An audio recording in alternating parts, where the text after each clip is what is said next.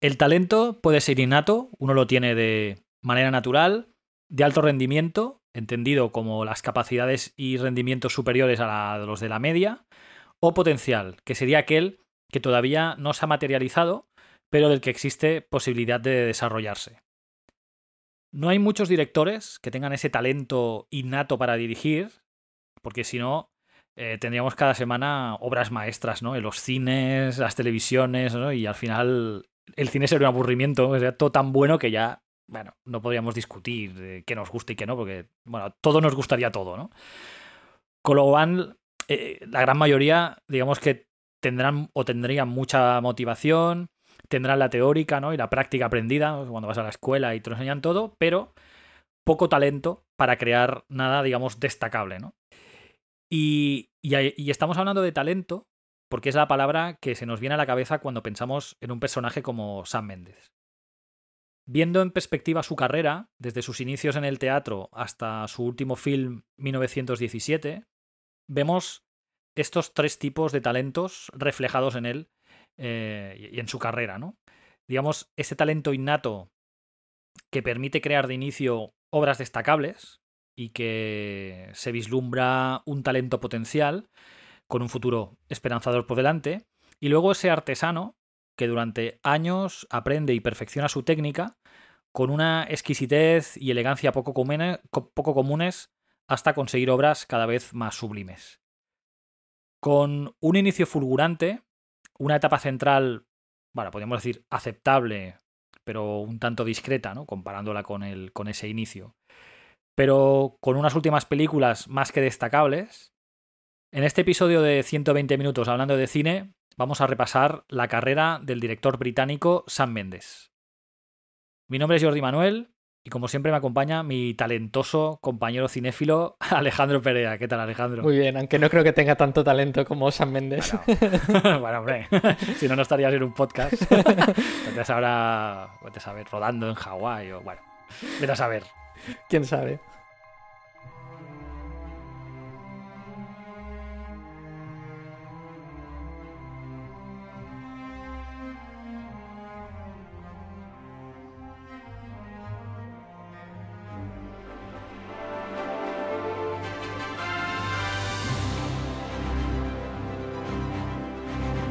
Sam Mendes nació en 1965 en el pueblo de Reading, en medio, digamos, a medio camino entre Oxford y Londres. Tuvo un interés temprano en el cine e intentó acceder a la Universidad de Warwick, que entonces era la única universidad en el Reino Unido que ofrecía un curso de licenciatura en cine, pero fue rechazado y por ello estudió en la Universidad de Cambridge, donde después de graduarse empezó a dirigir varias obras de teatro. Según cuenta, las películas que más le influyeron para acabar dedicándose al mundo del cine fueron Paris, Texas de Wim Wenders, Repo Man y True Stories. Durante sus primeros años dirigió varias obras de teatro hasta que en 1994 estrenó una nueva adaptación de Oliver de Lionel Bart, la cual fue un éxito sin precedentes y que supuso que el mismísimo Steven Spielberg, impresionado por esta obra y por su adaptación de Cabaret para la televisión, le aconsejara dar el salto a la gran pantalla, ¿no? A hacer películas de cine, ¿no?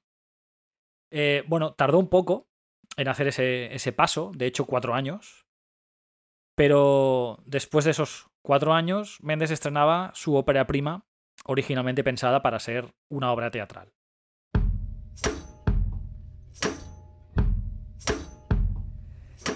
Pues el estreno en el largometraje de Méndez, si obviamos los telefilms que hizo como Cabaret, eh, no pudo ir mejor.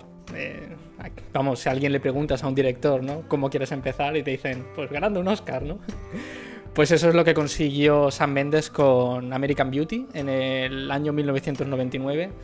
Y el éxito no solo fue la temporada de premios, sino que también fue un éxito de taquilla, de público, que después detallaremos un poquito más. La producción de la película no fue del todo fácil, tuvo sus idas y venidas. Como has comentado, Jordi, eh, en un principio, Alan Ball, el guionista, empezó a escribir el guion para una obra de teatro, pero se dio cuenta que quizá el escenario no era el mejor medio para adaptar eh, esta obra, ¿no? Y pensó que en el medio cinematográfico podría funcionar mejor. Y se inició así, de hecho, en la, en la industria del cine. Los productores Dan Jinks y Bruce Cohen le vieron bastante potencial a la historia y consiguieron convencer a una gran productora como DreamWorks para que comprase el guion por una nada desdeñable cifra de un cuarto de millón de dólares, que está, está bastante bien, ¿no? superando lo que ofrecían otras productoras que decidieron no apostar más fuerte. Y yo creo que, bueno, en este caso el tiempo les quitaría la razón. Pero bueno, a ver, al final son apuestas, ¿no? Que se hacen. Exacto, exacto. Eh, debido a lo exiguo de su presupuesto, tan solo 15 millones, que bueno, tratándose de una producción de Hollywood, no es mucho dinero, se decidió ir a por un director novel, puesto que uno reputado podría disparar el presupuesto, ¿no? El caché de un director bueno hay, hay que pagarlo. Se escogió a Méndez, eh, cuya única experiencia hasta ese momento, como hemos dicho, eran telefilms y vídeos musicales, pero ya se le habían visto cosillas, ¿no? O sea, no era un director novel al tuntún, sino que... Bueno, por, abrir, no era un melón por abrir. Exacto. Ya había demostrado que tenía buen hacer. La apuesta, a ver, no dejaba de ser arriesgada, pero salió estupendamente bien. Aunque sí que es verdad que hubo un punto de fricción entre Méndez y los productores, sobre todo en cuanto a la elección del reparto.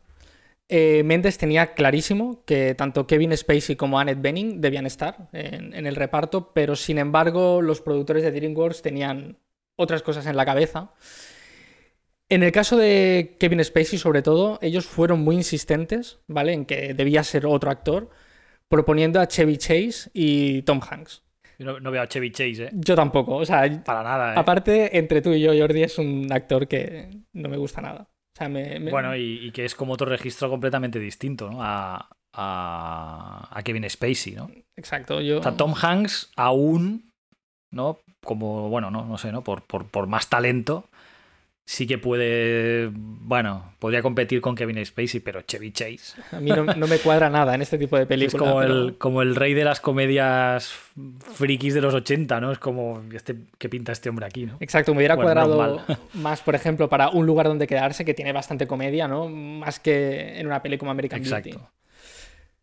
Pero bueno, no sé, cosas de los productores, ¿no? Y al final, bueno, eh, ya sabéis, mm, Sam Mendes se salió con la suya y yo creo que de manera Menos mal. menos mal. Tengo que decir que, bueno, es complicado decir de qué va American Beauty, ¿no? Porque al final es una película que habla de muchísimas cosas. Pero así a grandes rasgos, eh, Lester Burnham, que es el personaje interpretado por Kevin Spacey, es un cuarentón en crisis que vive harto de, todo, de su trabajo, de su mujer, interpretada por Annette Bening, y de la vida en general. Su monótona vida cambia cuando conoce a Angela, la atractiva amiga de, su hija, interpretadas por Mena Subari y Zora Birch, respectivamente, a la que intentará impresionar cueste lo que cueste. Esto, digamos que a él le produce como un shock, ¿no? Y bueno, la película dispara absolutamente contra todo. Eh, hay mucha gente que dice que es una crítica contra el sueño americano y es verdad que algo de eso hay. Pero yo lo veo como una crítica algo más general, va, más allá, ¿no? Eh, habla de esas vidas monótonas e infelices que al final consumen a, la gente por dentro, ¿no? Y, de hecho nos anulan como persona. Eh, porque vivimos haciendo algo que no nos gusta, ¿no? Siempre lo mismo y, y todo eso. ¿Quién no ha sentido esa sensación alguna vez, ¿no? Y este punto la verdad es que será bastante recurrente en la, filmografía de Méndez. Pero lo veremos en Un lugar donde quedarse o en Revolutionary Road, ¿no? Este mismo, este mismo eh, tema. Y bueno, este sería uno de los puntos centrales de la película. Como hemos dicho, esta monotonía se rompe cuando Lester conoce a Ángela. Y está bien porque en un principio, algo que podría resultar bastante sórdido, ¿no? Por la diferencia de edad, ¿no? Se trata con bastante elegancia, pero sin perder de vista lo que significa, que al final es eh, un amor prohibido, ¿no? Algo casi tabú, ¿no? Pero eh, se necesita algo así tan extremo, vamos a decir, ¿no? Para poder sacar del adormilamiento al personaje de Kevin Spacey. Aquí sí que es verdad que podríamos hacer como una conexión eh, con Lolita, con la obra de Vladimir Nabokov, que ha tenido dos adaptaciones al cine, una del maestro Stanley Kubrick, una película maravillosa, y otra no tanto, eh, que se hizo en los años 90 eh, a los mandos de Adrian Line. Pero bueno, volvemos a American Beauty. esto evidentemente no acaba aquí, ¿no? los problemas. La familia de Lester es una familia totalmente disfuncional y nos muestra que esa supuesta felicidad de la clase media, ¿no? A veces es todo fachada, ¿no? Desde fuera puede pensar, lo tienen todo y por dentro, ¿no? Eh, ser todo un, desastre. Eh, por poner un ejemplo, el único placer sexual que obtiene Lester es el de masturbarse cada día antes de irse al trabajo. Porque su mujer vive absorta, ¿no? En, en su mundo, ¿no? De, felicidad frustrada o de, digamos... Bueno, sí, de, mundo de ilusión, ¿no? Es la, una, comercial, ¿no? De, vendedora de pisos y es como que está en ese mundo, ¿no? Y que quiere llegar a... Sí, vive en otra, en otra historia, de verdad que sí. Sí, esta escala social, ¿no? Que una vida mejor, ¿no? Un trabajo mejor eh, proporcionaría y ver que no lo consigue, ¿no? Aún la frustra más y bueno... Y bueno, en el ámbito, laboral, Lester no está, vamos, para nada mejor. Él trabaja como una especie de oficinista. Es un trabajo que él odia profundamente, eh, pero bueno, que se tiene que ver obligado a mantener porque si no, eh, su nivel de vida se iría al, garete. Por otra parte, su hija es una chica bastante tímida y acomplejada, ¿no? Tampoco, o sea, en esta familia tan disfuncional, tampoco digamos como que no es el punto positivo, sino que de hecho, la niña veremos que también tiene bastantes, bastantes problemas. Oye, de hecho, los vecinos también, o sea, que no es solo el reflejo, o sea, la película no solo refleja esta familia, sino que los vecinos, ¿no? Con el chico que graba primero a la hija, el, padre que es un militar, y la madre que también está enferma, o sea, que, bueno, todos tienen su drama, ¿no? Y bueno, y es como también comparar las dos historias un poco, ¿no? De, pues eso, el, chico reprimido por el padre, pero resulta que después el chico pues, es como un camello y es como que y el padre no lo sabe, no es todo muy bueno, lo que dices tú, ¿no? Como una fachada, ¿no? Del crío que trabaja, súper responsable, y, después resulta que no es tan así, ¿no? Y es lo que tú decías, ¿no? La, fachada que todo el mundo quiere dar, pero después por dentro están todos amargados, todos no están contentos, infelices, ¿no? Y este es un punto interesante, ¿no? El de que comentas, el del chico, ¿no? Fíjate hasta qué punto se quiere a sí misma la, hija de, Kevin Spacey, ¿no? O sea, qué poco se quiere que un chico que la graba a escondidas, que alguien pensaría, te voy a denunciar, ¿no? O sea, sí, sí, sí, Ella todo lo contrario, ¿no? Es como que se siente bien. Por, Alguien, alguien, le interesa a alguien. Exacto, ¿no? Es, eh, a alguien, ¿no? Le parece que está interesada en mí, ¿no? Y no sé, ¿no? Como que la saca también un poco de, ese apoquinamiento, ¿no? Que, que ella, ella tiene. Sí. Em, para mí, gran parte de la filosofía de la película se ve resumida en una frase que dice Ángela, ¿vale? Y dice, no hay nada peor en la vida que ser ordinario. ¿No? O sea, pues eso, ¿no? Es eh, el hecho de llevar una vida, pues eso, ¿no? Tan monótona, todo igual, ¿no? Es, tienes que destacar eh, por algo. Y si hay algo que tiene esta familia es que no destaca absolutamente en nada. Eh, tampoco me querría extender muchísimo más, ¿no? Porque, claro, tampoco queremos eh, destripar totalmente eh, la película. Pero explora muchos más temas, además de esto que comentábamos, ¿no? De esta crítica a, esa forma de vida, ¿no? Y estos temas podría ser como la aceptación personal, ¿no? En el caso de, por ejemplo, la hija de Kevin Spacey. También el tema sexual, ¿no? ahí también toca varios temas, ¿no? La homosexualidad, por ejemplo, en el caso del militar, ¿no? Del, hijo del vecino, sí, sí. Eh, también esa superficialidad hipocresía ¿no? que se ve en, toda esta sociedad, tanto en el trabajo de, Lester ¿no? como los vecinos, ¿no? es todo un, desastre. Prejuicios sociales, eh, etc. Y bueno, yo creo que algo que destaca sobremanera y cualquiera que haya visto eh, American Beauty le haya gustado más o le haya gustado menos, es que visualmente es un portento eh, increíble, ¿no? Eh, ¿Quién no recuerda esa escena de Mena Subari, ¿no? metida en la bañera, rodea, o sea, bueno, sepultada prácticamente en pétalos de, rosa? me parece una escena mm, bellísima, ¿no? de una factura. Sí, sí, sí. Eh, entonces, bueno, eh, como comentábamos al principio, el éxito fue tal que se llevó 5 de 8 Oscars a los que estaba nominada. No está nada mal. Pero es que además eh, se llevó los más importantes, como mejor película, mejor director y mejor guion original.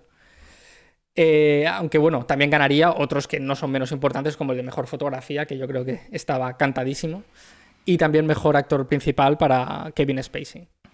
Un botín en la época de, premios, mm, increíble. Y más teniendo en cuenta lo que comentabas, ¿no? De que San Méndez era su debut, ¿no? En, una producción cinematográfica de verdad, ¿no?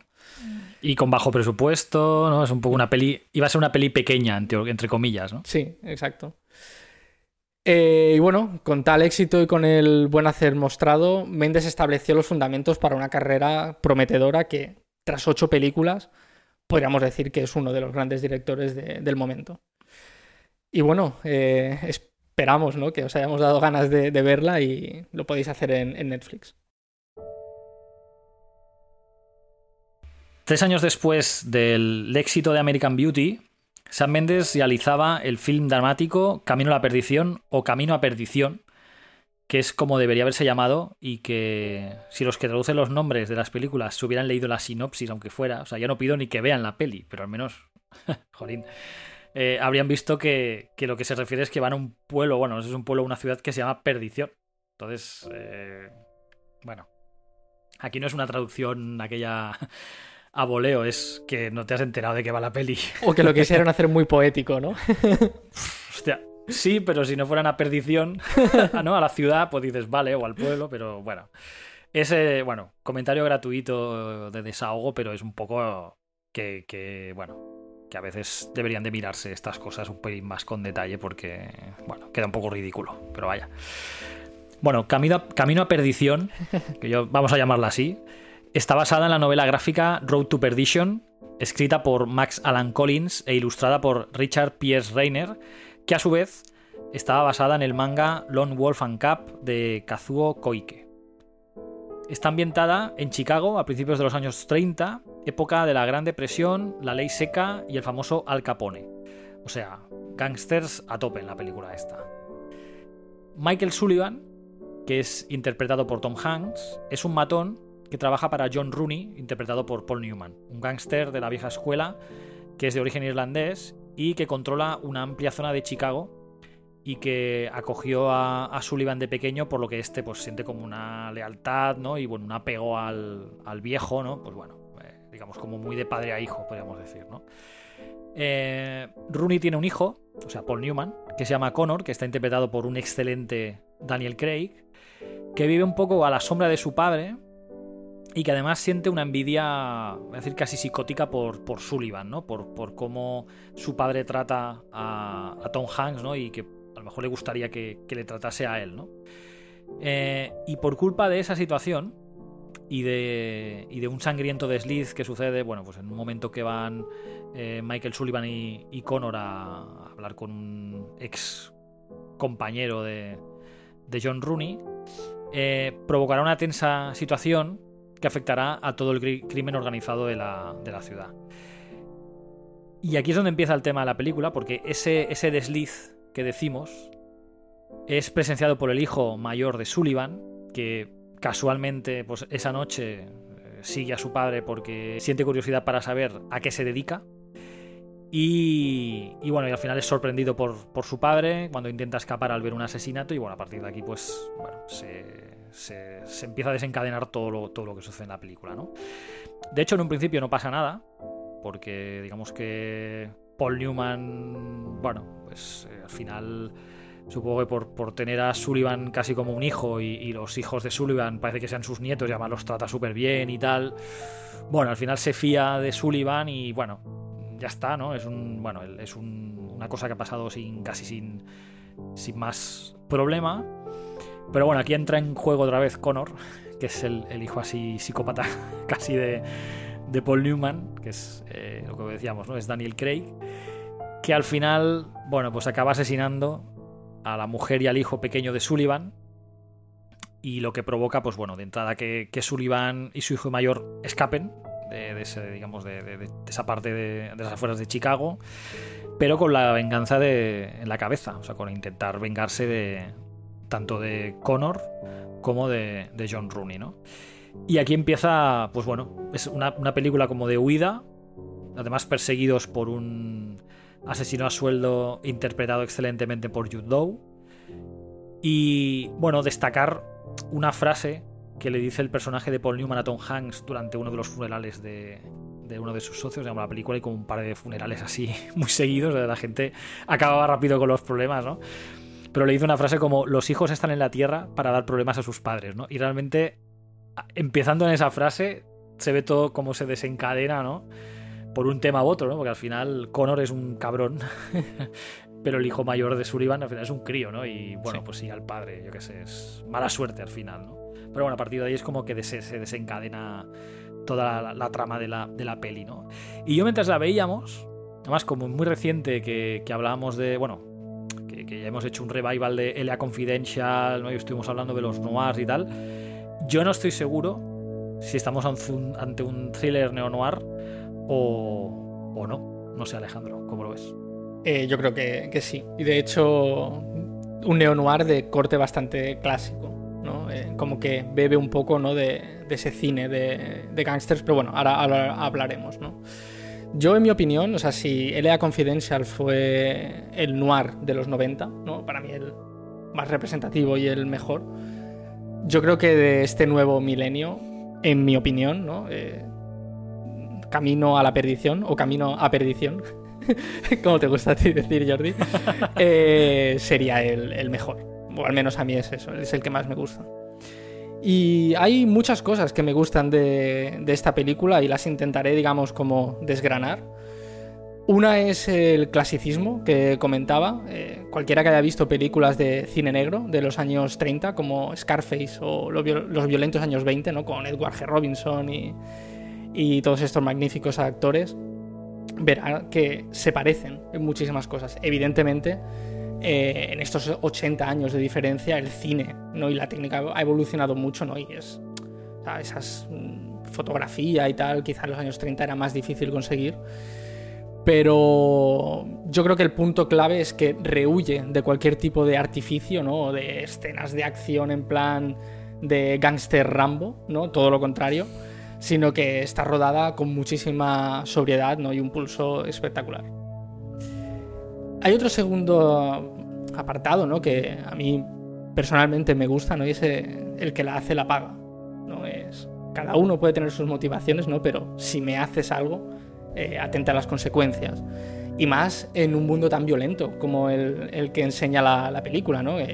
las medias tintas no sirven ahí, ¿no? Es incluso para sobrevivir necesitas, eh, digamos, pues eso, pagarles con su misma moneda. Hay gente que pensaría, ¿esto significa que el personaje de Michael Sullivan es un sádico? Eh, para mí la respuesta es que es no. Por una parte es su trabajo, ¿no? que de hecho él ni tan solo escogió, eh, porque al final, bueno, eh, digamos que fue como acogido ¿no? por el personaje de Paul Newman. Y además, durante la, la película se ve que él intenta apartar a, su hijo ¿no? de, este mundo. De hecho, esta relación paterno-filial que parece tan complicada ¿no? al principio, que tiene una relación un poco extraña, precisamente es eso, ¿no? porque el padre intenta que el hijo no, o sea, no tenga nada que ver con ese mundo tan... Sí, que está más muy al margen de lo donde está, o en el mundo que se mueve él. ¿no? Exacto, ese mundo tan sórdido de sangre y, y, bueno, venganza y muerte. Otra cosa que me ha gustado bastante, ¿no? Es como la evolución de géneros que, tiene dentro de la película. La primera parte es un puro neo-noir, ¿no? De gangsters y tal. Pero luego pasa, digamos, como una especie de road movie, ¿no? Con el, con el hijo, ¿no? Cuando van a través de los bancos, ¿no? Y todo esto. Y está, está bastante bien. Eh, y es eso, un poco combinando una violencia mucho más descarnada ¿no? con el drama. Y por último, eh, ver por última vez a una leyenda del cine como Paul Newman.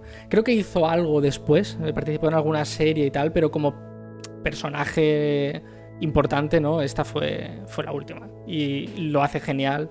Y bueno, como lo que se dice en el fútbol, ¿no? De que el que tuvo, retuvo, pues eh, lo mismo en el caso de Newman. Vaya que sí retuvo.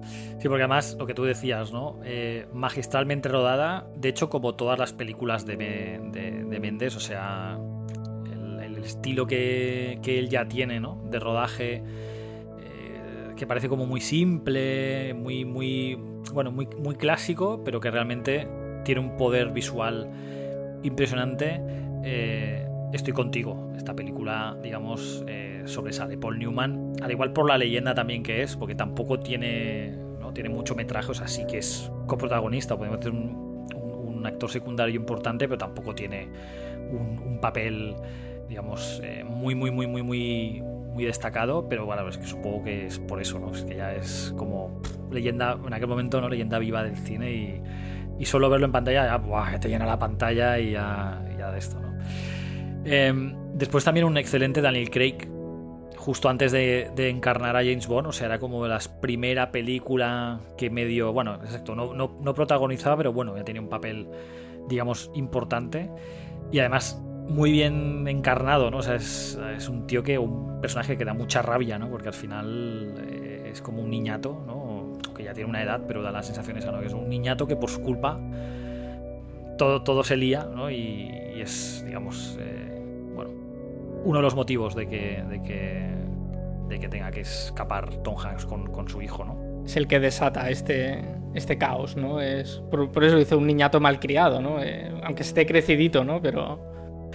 Y, por último, Jude Law, ¿no? También no sale mucho, de hecho no es casi, casi protagonista de la peli, ¿no? Pero yo creo que estaba en su mejor momento y, y está perfecto, está perfecto, porque además es, un papel un poco también extraño, ¿no? Porque es un asesino, pero que hace fotos de, de de los muertos, ¿no? De, los asesinatos, ¿no? Y entonces, ostras, es como un paralelismo, una cosa, bueno, un poco extraño, ¿no? Una parte de fetichismo también, ¿no? Aparte que él lo utilice para sacar dinero, para, digamos, como medio de vida, ¿no? Pero hay una parte ahí fetichista, ¿no? Bastante... Sí, sí. Además, me acuerdo cuando, cuando, bueno, cuando te lo presentan, ¿no? Que él está yendo a un, a un escenario de un crimen, ¿no? Y, le da dinero al policía para que se vaya, para que él pueda hacer las fotos. Y cuando le va a hacer la foto al muerto, está que el muerto está vivo, que no está muerto y él lo mata. lo acaba de matar. no, te remato, tío, que a mí, a ver si aún me van a meter a mí un follón o lo que sea, y yo tengo que hacer la foto, ¿sabes? no, no, sin miramientos que te dice el tipo de persona que, que es, ¿no? El tipo de personaje que es, ¿no?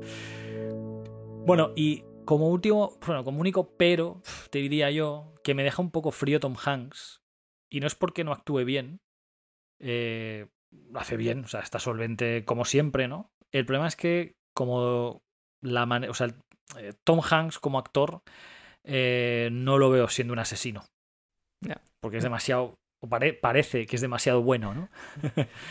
Entonces lo veo como militar, lo puedo ver, sí, pero, pero no matando ahí, no sé, no siendo un asesino al sueldo, ¿no? Entonces, aunque lo hace bien, porque sí, sí, lo hace, lo hace bien y tal, bueno, es lo que, por ponerle una pega a la peli, por, por bueno, por ya te digo, sin, sin decir que la peli por ese motivo vaya a ser mejor o peor, pero es el único, la única cosa que, bueno, me, me, me, falla un pelín de la película, ¿no? Pero bueno, en cualquier caso, una muy buena película. Nominada a seis Oscars, de nuevo, de los cuales solo ganó uno a la mejor fotografía. Con una excelente banda sonora de Thomas Newman, que de hecho es el compositor de todas las películas de Méndez. Y bueno, un día hablaremos de este hombre porque es hermano y hijo de compositores y es como porque Randy Newman también es su hermano y es el compositor de Pixar, ¿sabes? Que dices, jolín, menuda familia, ¿sabes? No, no podían dejar para los demás. Una familia de, artistas, bueno, músicos en este caso. Sí, sí, sí, es, es, una pasada. Y bueno, la tenéis disponible en streaming en Disney Plus, así que de momento dos de dos que tenemos hoy en el podcast. Tras el drama y el thriller de época, Mendes volvió a cambiar de registro, en este caso para dirigir una película bélica eh, que se tituló Jarhead, eh, pero ya sabemos cómo son los traductores de títulos aquí, ¿no? Le pusieron la coletilla de El infierno espera, pero bueno.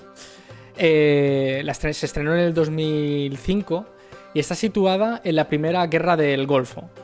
Y está basada en el libro del ex marine Anthony Swofford, donde explica sus vivencias durante la tormenta del desierto, esa operación militar llevada a cabo por los marines que pretendía derrotar a las tropas iraquíes de Saddam Hussein que habían invadido Kuwait en el año 91. Evidentemente eh, no se hizo, digamos, por altruismo esta operación militar, sino porque Kuwait era aliado americano, no por los pozos de petróleo y todo esto. En realidad la película no tiene como una sinopsis o una historia típica. Eh, todo lo contrario, es una película toda ella bastante atípica. Lo que quiso mostrar Suofre en su libro y luego Mendes en la película distaba mucho de lo que se habían mostrado en los medios de comunicación eh, de esta guerra. El protagonista principal y que da la vida, o sea, da vida a Swofford, ¿no? Es Jake Gyllenhaal. Pero en el reparto también veremos a Jamie Foxx y a Peter Sarsgaard, ¿no? Como eh, otros miembros de ese pelotón de, soldados. Y bueno, eh, como he dicho, la peli es extraña ¿no? en su ah, proceso. Eh, empiezas viendo ¿no? cómo los soldados viven aburridos, ¿vale? sin haber entrado en conflicto, mientras por las noches hay unas eh, escenas espectaculares, ¿no? de, se ven cómo arden los pozos de, petróleo. Matan el tiempo jugando al fútbol, eso sí, con máscaras antigas, por si acaso, ¿no? o, leyendo el escaso correo que, les llega. Y yo creo que aquí es importante destacar un punto de la película, ¿no? Y es que es bastante ambigua en todo su, metraje. La guerra y la psique humana es lo suficientemente compleja como para que todo sea blanco o negro. Por una parte, los soldados viven atemorizados e intranquilos ¿no? Eh, por la inminente entrada en, combate, pero por otra parte están como deseando cobrarse su primera víctima. ¿no? Es como, eh, en plan, hemos venido a esto, ¿no? Y es esta, digamos, casi que se podría decir que es como una especie de contradicción ¿no? Pero que tiene sentido en un ambiente como el de una guerra, ¿no? Donde hay tanta tensión, ¿no? Y, aparte bueno, que la guerra pues embrutece, ¿no? A, las personas. También tienen que lidiar con cosas propias de la edad. Imaginaos, ¿no? Un pelotón de soldados jóvenes, ¿no? Como el, con todo ese exceso de testosterona, ¿no? Eh, están ávidos de sexo, de pelea, ¿no? Eh, lo veremos en la película, ¿no? Que se pelean entre ellos. Eh, bueno, pues eso, ¿no? Es liberar toda esa tensión como sea. También, bueno, ves que sufren, ¿no? Por otra parte, por estar lejos de casa, ¿no? Y de, sus familiares queridos. Todo este torrente de emociones y dificultades también tendrá su parte, vamos a decir, positiva, y es que nace entre ellos una especie de hermandad, ¿no? Al final, pues, digamos que se pasan días, meses, años con la misma gente, ¿no? Pues al final se crea ese vínculo, ¿no? y se hacen llamar Jarheads, eh, que hace referencia al corte de pelo eh, típico militar. Y insisto, una vez más, eh, no es una película de, guerra al uso. No esperéis grandes escenas de acción, combates raudales, aunque alguna escena hay, evidentemente, pero no es de lo que va la película. La película va sobre lo que hemos comentado, ¿no? lo que tiene que soportar ese grupo de, de soldados, además en una guerra que muchos de ellos ni tan siquiera entienden. ¿no? Al final están allí por los motivos económicos de, su país, ¿no? No es como quizá en la Segunda Guerra Mundial, ¿no? Que era la lucha contra el nazismo, no, bueno, contra general, ¿no? Si queréis. Y digamos como que era, había un enemigo muy claro, ¿no? al que combatir para evitar, digamos, que el mundo cayese en un nuevo orden, ¿no? Eh, gobernado por, por, los nazis.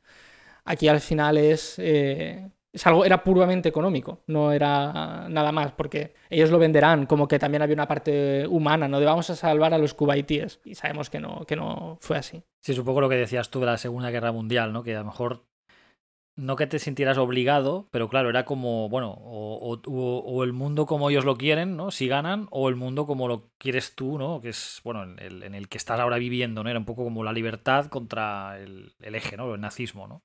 Bueno, volviendo a la película, a mí me da, la sensación que, que, pasa, bueno, que pasa bastante a, menudo que hay directores que en algún momento sienten la necesidad de realizar un film reivindicativo, ¿no? Eh, digamos que remueva conciencias, ¿no? Un poco más con, con, valor social, ¿no? O algo así, ¿no? Tampoco digo que todos tengan esa, esa, esa inquietud, pero no sé, es como, como que necesitan, ¿no? Eh, siempre, al menos una de sus películas, sea un poco que denuncie algo, ¿no? Y esa es la sensación que, me dio cuando vi Jarhead, ¿no? Porque no, lo que tú decías, no es la típica película de guerra, o sea, no, no es, no sé, una película con escenas bélicas, no, o sea, no es, no sé, buscando un paralelismo, no es Black Hawk derribado, ¿no? Que, que es total, bueno, eso, ¿no? Una acción todo el rato, helicópteros, ¿no? Escenas, explosiones, es como una, guerra, ¿no? No sé, heroísmo y todo eso que nos enseña, ¿no? Aquí es como todo mucho más diferente, es mucho más psicológica, ¿no? Es como mucho más, bueno, queriendo, queriendo denunciar, tal vez, ¿no? O, queriendo explicar esa parte oculta, ¿no? Que creo que tú decías, que al igual, pues, ni te explican en las noticias y que si tú no eres militar, tampoco sabes muy bien qué sensaciones puedes tener, ¿no? estando en un sitio así, ¿no? De esa tensión y, y todo, ¿no? Pero vaya, mm, no me desagradó. O sea, es, es interesante. Al final es una película interesante. Sí, eh, si sabes un poco a lo que vas, ¿no? Eh, de que no te vas a encontrar lo que comentabas, ¿no? Una peli de acción bélica espectacular, resulta muy interesante y de hecho incluso podríamos vincularla con la serie Generation War, que ya, digamos, eh, recomendamos en un, en un podcast anterior, porque es un poco lo mismo. Eh, están basadas en guerras diferentes, ¿no? Eh, pero es eso, están más preocupadas por ver esa psicología ¿no? de los soldados que no por mostrarte, digamos, acciones militares. Comercialmente, la verdad es que, bueno, no fue un gran éxito. costó 72 millones y recaudó 98 no está mal, ¿no? Se recuperó el dinero. Bueno, no, perdió, exacto, se recuperó y se ganó un poco. Eh, eh, bueno, no está mal. Sí que es verdad que con el paso de los años han ganado como un poquito de cierto estatus de culto, ¿no? Por, precisamente quizá por eso, ¿no? Porque no es una peli bélica al, uso. Como detalle o curiosidad, la película contó con una secuela para aprovechar el tirón del nombre, pero bueno, que es que no merece ni la pena comentar porque es, esa sí que es acción pura, es en plan... Ya eh, Soldado Rambo y tal, pero es eh, terrible. Eh, no está disponible en suscripción, pero bueno, si la queréis ver, está en Apple TV, Rakuten TV, Google Play en alquiler.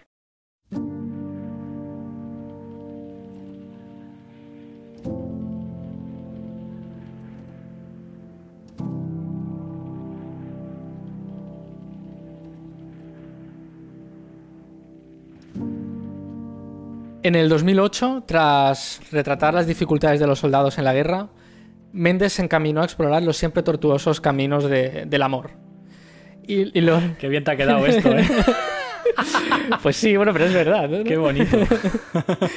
y lo hizo con Revolutionary Road, eh, una película romántica protagonizada por Leonardo DiCaprio y Kate Winslet, quienes interpretan a Frank y April, respectivamente, dos desconocidos que se encuentran en una fiesta y, se enamoran. Un flechazo de aquellos. Eh, mm. debería estar. De película. Sí, exacto. Debería estar cupido ahí con buena puntería. Eh, y bueno, ellos empiezan a hablar y comparten un poco sus sueños. ¿no? Ella quiere ser actriz y él, bueno, sueña con viajar, ¿no? Y vivir nuevas experiencias. Y está especialmente obsesionado con ir a París, ¿no? A Europa. El tiempo los lleva a casarse y tener dos hijos, pero bueno, no son felices, eh, teniendo que enfrentarse a un dilema. Seguir luchando por los sueños que siempre han perseguido o conformarse con su gris y rutinaria existencia. A mí personalmente eh, estaría en mi top eh, de Méndez junto a Camino a la Perdición y American Beauty. me parece una película magnífica. Es verdad que muy apoyada en esa actuación estelar ¿no? de los dos personajes principales. Y bueno, yo querría que os imaginaseis la, siguiente situación. Matrimonio con dos hermosos hijos. Una impresionante casa en un barrio bien. Un trabajo estable ¿no? y bastante bien pagado Mm, esta pareja es popular ¿no? entre, entre sus vecinos. Lo ves desde fuera y dices, ostras, han cumplido eh, este sueño americano ¿no? del que tanto se, se, habla. Pues bueno, ya os lo anticipo y evidentemente no, porque si no, no habría película. Eh, y bueno, a ver, yo siempre también pensado que esto del sueño americano, quizá a nosotros los europeos nos parece un poco patochada, ¿no? Pero, pero bueno.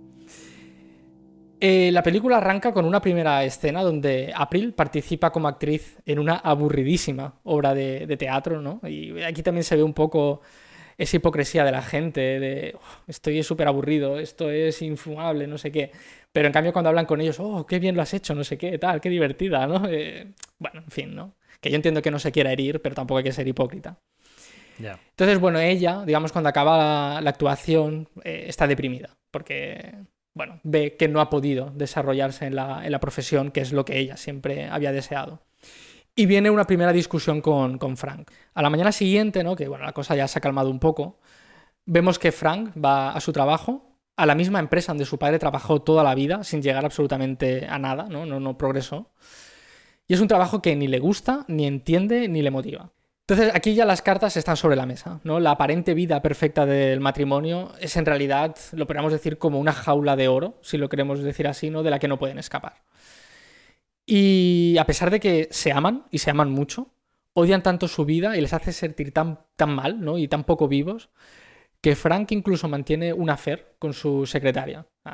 imagínate, ¿no? Quieres a tu mujer, pero para poder sentir algo de emoción, no necesitas tener un affair sexual ¿no? con una compañera de, trabajo.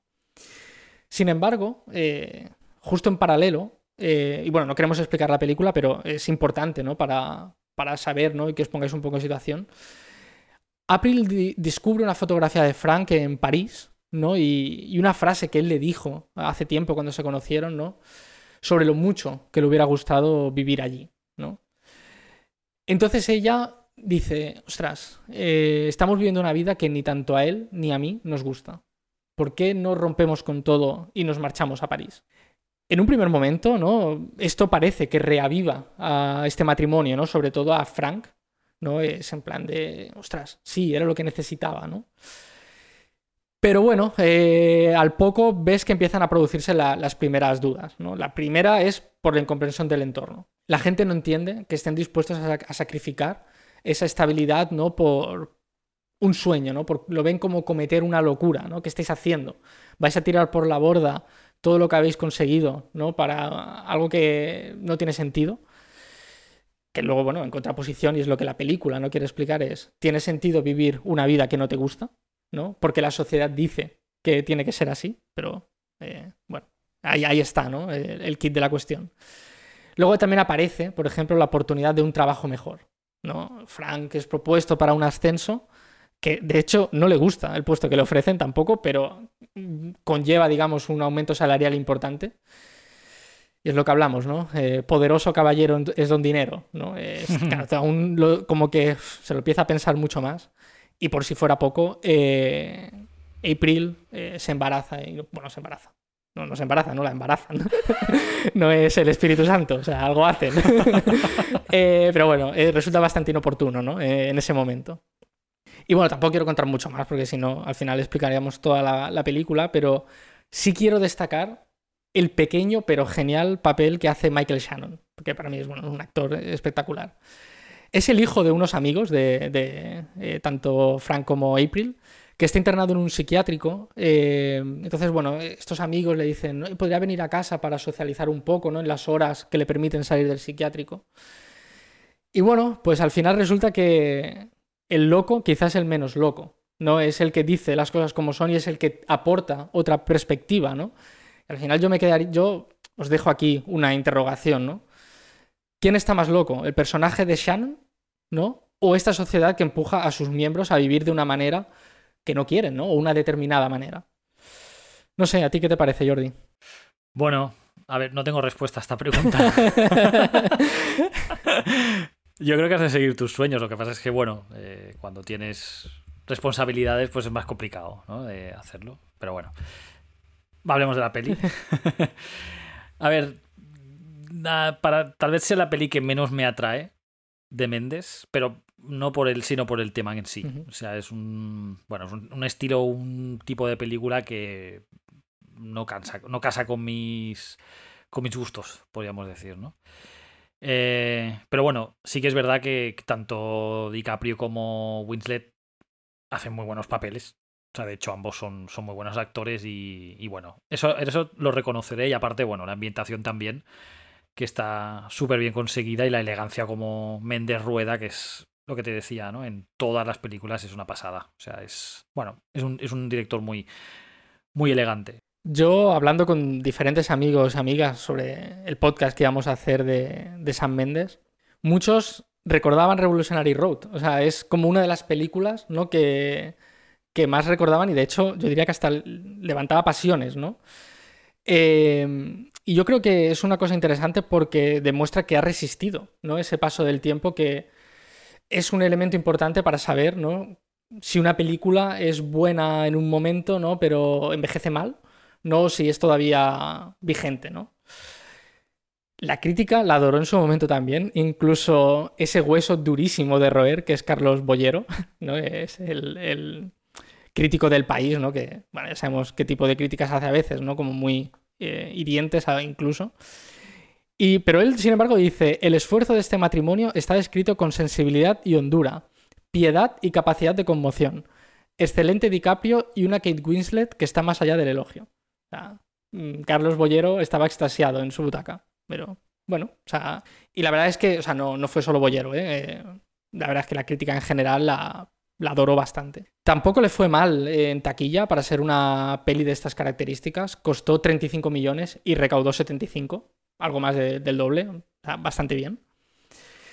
Sin embargo, en la temporada de premios pinchó un poco, eh, barrida por ese fenómeno llamado Slamdog Millionaire. Sinceramente, una película que a mí nunca me ha acabado de convencer. Mm, bueno, la puedo ver tal, pero es una peli que no me, no me convence en absoluto. Pero bueno, eso lo podríamos dejar para un posible podcast de Danny Boyle, ¿no? Exacto, sí, sí. Pero bueno, a lo que iba, no consiguió ningún Oscar de las tres nominaciones que tenía, a Mejor Actor de Reparto, Mejor Dirección Artística y Mejor Vestuario. Llama especialmente la atención la ausencia de Winslet en Mejor Actriz Principal, ni tan siquiera fue nominada, y más aún cuando ganó el Globo de Oro, que es como siempre se dice que es como la antesala de, de los Oscars. Pero bueno, no sé, ya sabemos a veces cómo van los premios, ¿no? Y bueno, para si la queréis ver, la tenéis tanto en Netflix como HBO.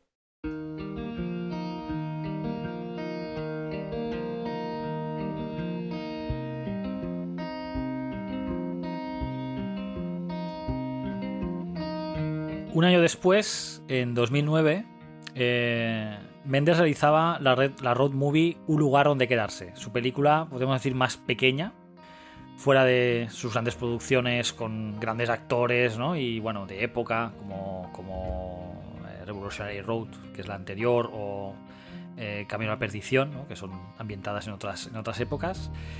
Eh, y en esta película, pues bueno, ya os decimos, es una peli pequeña que explica la historia de una pareja.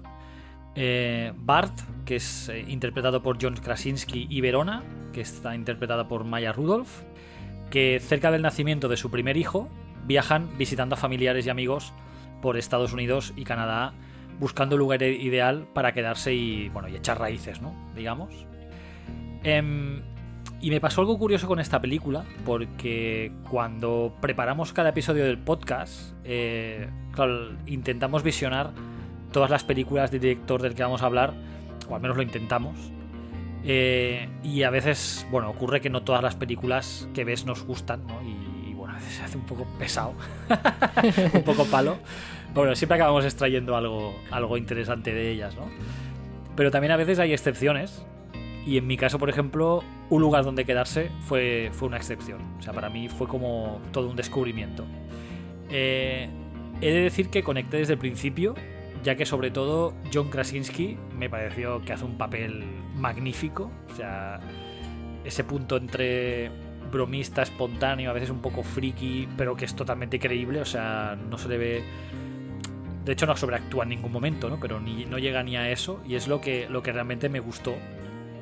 Eh, un inciso para quienes no sepan quién es este hombre, John Krasinski.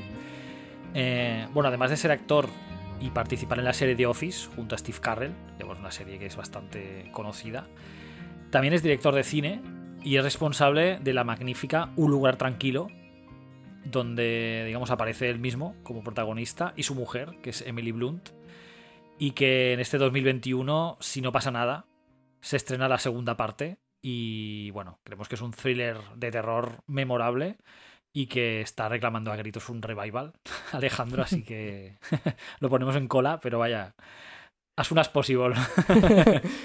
pues sí, sí, yo eh, encantado. De hecho, digamos, a colación de esto, esta mañana he visto un tweet de William Fredkin, ¿no? el súper conocido director del Exorcista, diciendo que la segunda parte de Un lugar tranquilo es un clásico del terror moderno. O sea, él ya la ha visto.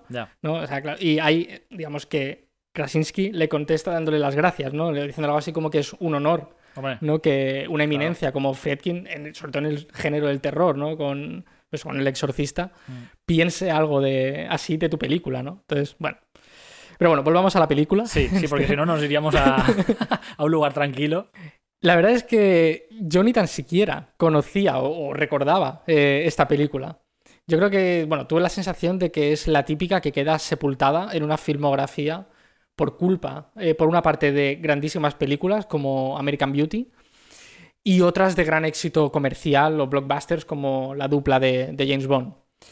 Pero que yo creo que, sin embargo, que merece bastante la pena y no tienen la atención que, merecen. Sí que es verdad que es la película más pequeñita, pero está muy bien.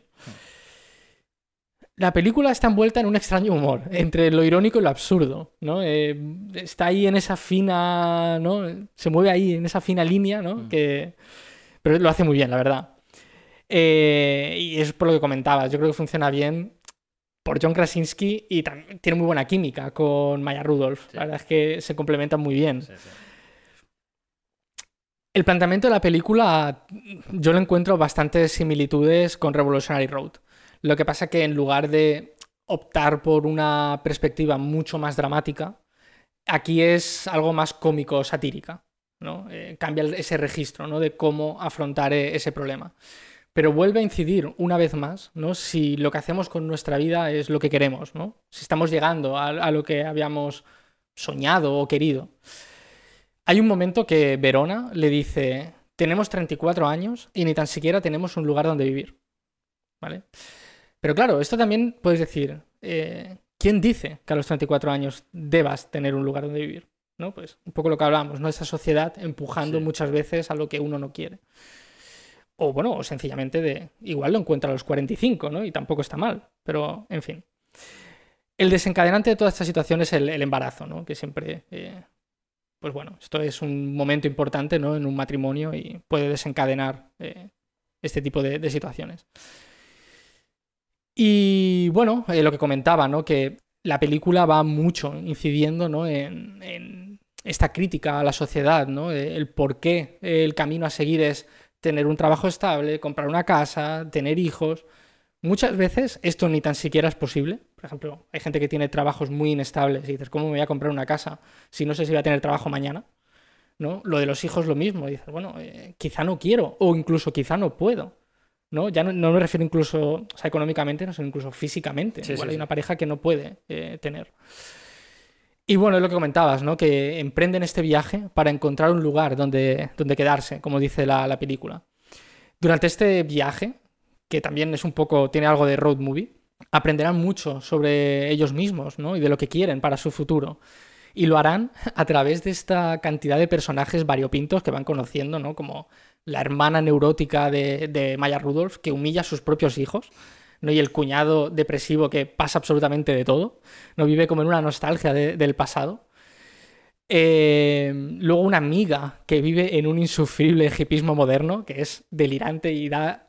O sea, para mí da a la situación más hilarante de la película, ¿no? Lo del carro para mí es brutal. Eh, luego, sin embargo, bueno, conocen a otros amigos, ¿no? Eh, que es una bonita y feliz familia, ¿no? De, con hijos adoptados. Mm. Pero también ves que hay ese sufrimiento de la madre, ¿no? Porque le hubiera gustado tener un, hijo biológico, ¿no? Y no, no puede, los pierde, ¿no? Al final esto nos recuerda un poco que todo el mundo, en mayor o menor medida, tiene problemas y asuntos que resolver, que nada es perfecto en ninguna familia, que la gente lamentablemente sufre y aunque desde fuera alguien pueda pensar, pero si están maravillosamente sí, son felices, ¿no? Y no tienen problemas, ¿no? Claro, no conocemos muchas veces que hay, ¿no? Mm. Eh, más allá, ¿no? De lo que uno puede ver. Mm. Pero bueno, todas estas vivencias van conformando las ideas de futuro de, los protagonistas, ¿no? Aclarando qué quieren, o sea, cómo quieren vivir y cómo quieren formar su familia. O, cómo, no, también. Exacto. Bueno, llegando al final de un viaje que evidentemente no, desvelaremos. Una película notable. Sí, a mí me, resultó curioso cómo, cómo digamos, cada vez que visitan a alguien es como una etapa ¿no? en, la mm. relación con los hijos, por decirlo de una manera, ¿no? Y, visitan a los padres de él, que ya son abuelos, o bueno, ya son mayores, digamos, ¿no? La hermana, lo que dices tú, con los dos críos que está... bueno, eh, es, eso, ¿no? Ves, cada, cada visita es como una época o una, un punto con, lo que, digamos, con la relación con tus hijos, ¿no? Digamos, pues mm. muchos críos, los hippies son brutal, o sea, ese trozo es espectacular con Maggie Gyllenhaal, o sea, es... Bueno, ya decimos, una, una, lo decías tú, una película notable, la verdad es que sí. Lamentablemente no está disponible en suscripción, sí que está en alquiler en Apple TV y en Google Play, pero vaya, muy recomendable. O sea, si en algún momento, bueno, llegara a estar en streaming, os la recomendamos porque realmente es, es eh, vale mucho la pena.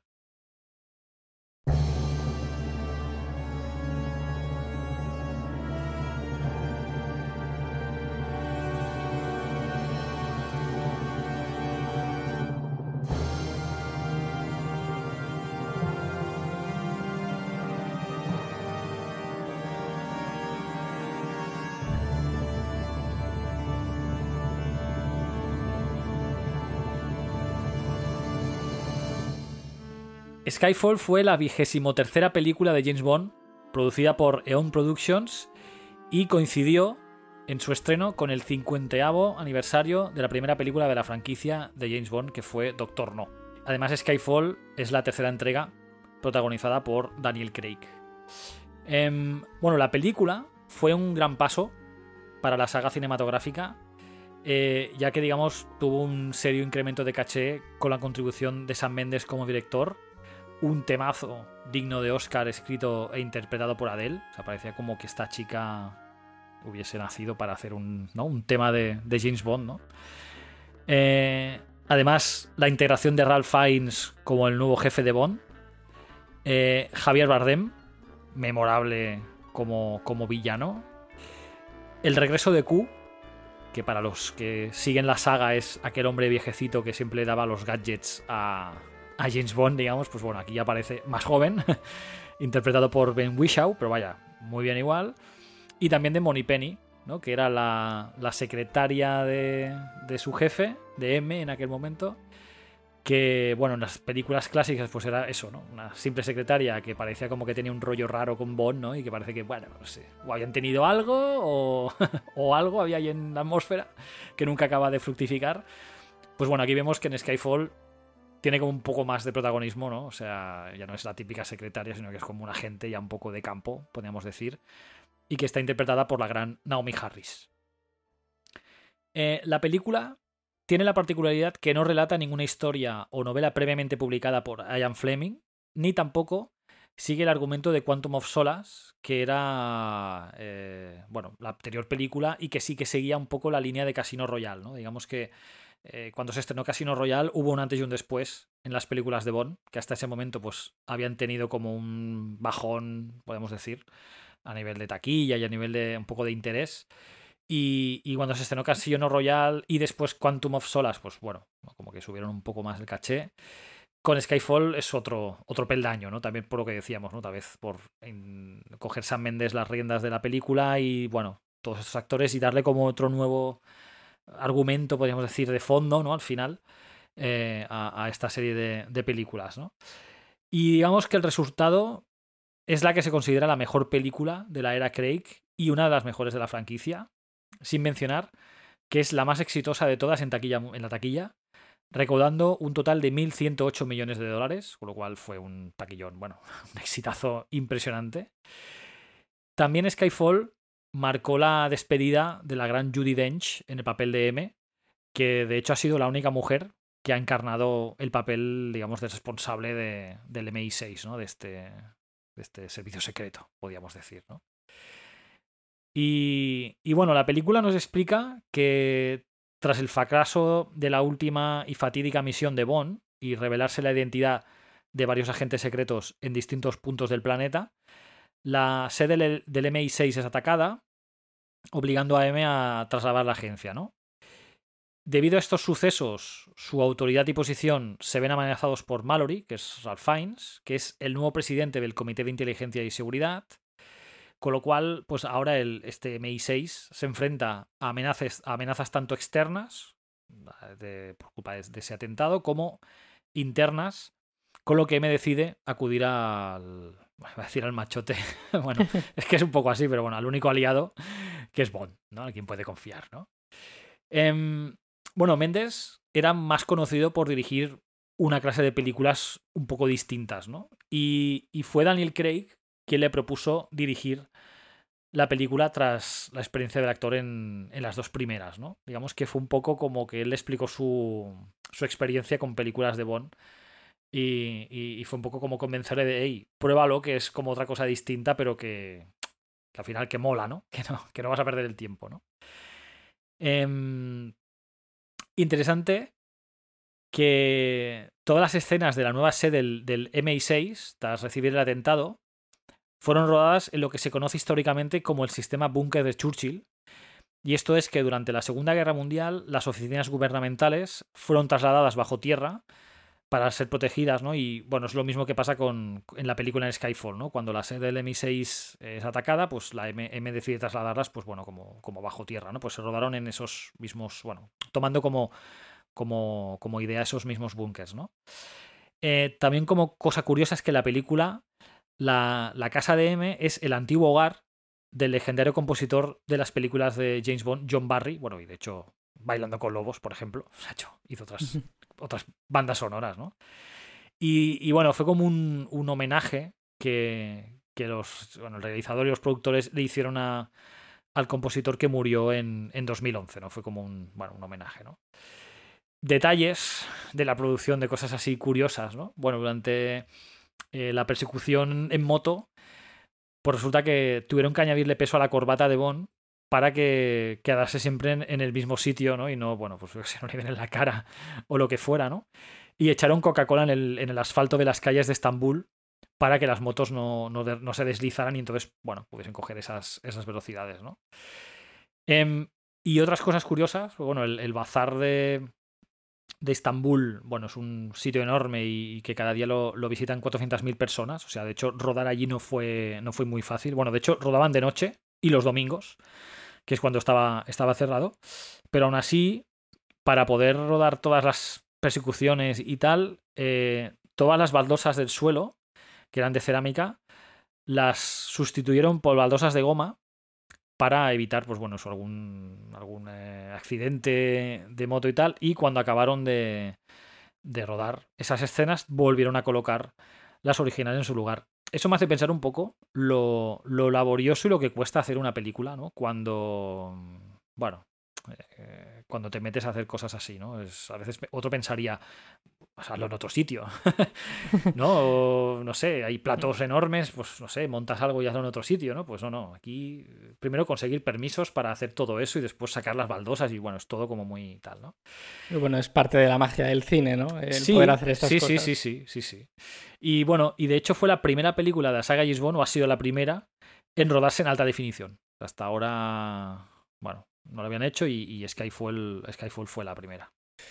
Yo había leído en repetidas ocasiones que Skyfall no es un James Bond diferente, que Sam Mendes había conseguido meter mano al protagonista ¿no? y darle como un nuevo aire.